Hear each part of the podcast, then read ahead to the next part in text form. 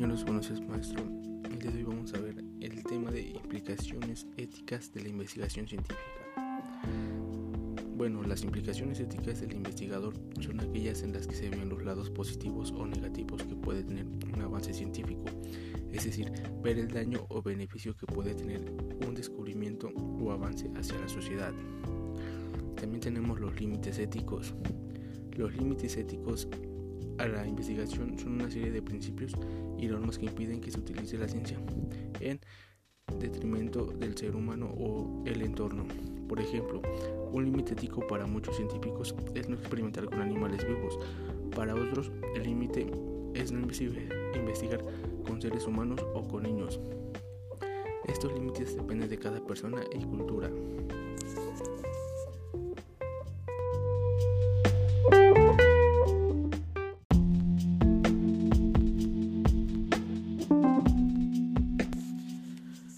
También vamos a ver qué son las decisiones éticas en la investigación científica.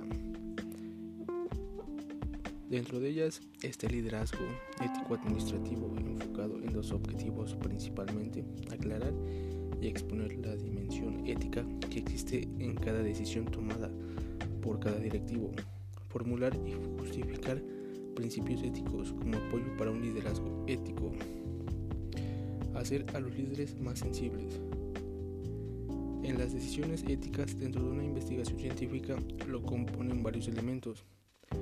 Asesoría medioambiental, tomar en cuenta los dominios externos del medio ambiente, monitorear cambios adaptando de la organización. Asesoría organizacional, análisis del gap estratégico, factores específicos de decisión, actitudes administrativas, el proceso administrativo de toma de decisiones estratégicas. También el comportamiento ético del investigador. Cuando hablamos del comportamiento ético del investigador, por lo general nos referimos a las reglas que definen lo correcto de lo incorrecto, una especie de juramento hipocrático con el que hacen los médicos y que regulan las conductas entre lo que es aceptable y lo que no.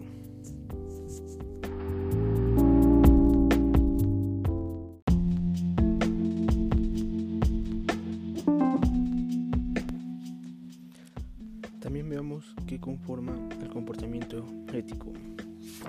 En primer lugar tenemos a la honestidad. La ética es un proceso de investigación, es un código fundamental sobre todo cuando se trata de un proyecto de carácter académico, cuando se trata de la producción de un material que se convertirá en objeto de estudio. También tenemos la objetividad. Alineado a la honestidad, el comportamiento ético del investigador debe ser objetivo.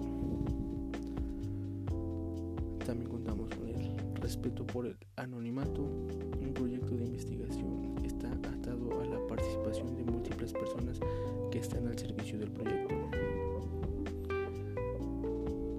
También un, un punto importante son las medidas de seguridad que parte del comportamiento ético de todo investigador debe tener es preocuparse por su proyecto cuente con todas las medidas de seguridad posible es fundamental tener en cuenta que se trata de recopilación de datos y que deben almacenarse de forma segura y con acceso limitado. Es importante saber cómo funcionan las leyes federales ante un proyecto de investigación, cómo se regula el uso de datos y las diferentes situaciones en las que la confidencialidad de la información podría ser violentada. Un buen investigador debe tener un comportamiento ético, tener una conducta ética es esencial para inspirar confianza y lograr objetivos de forma concreta. Bueno compañeros, esto sería todo por mi parte, espero les haya gustado y nos vemos en la próxima. Buen día y bonito fin de semana para todos.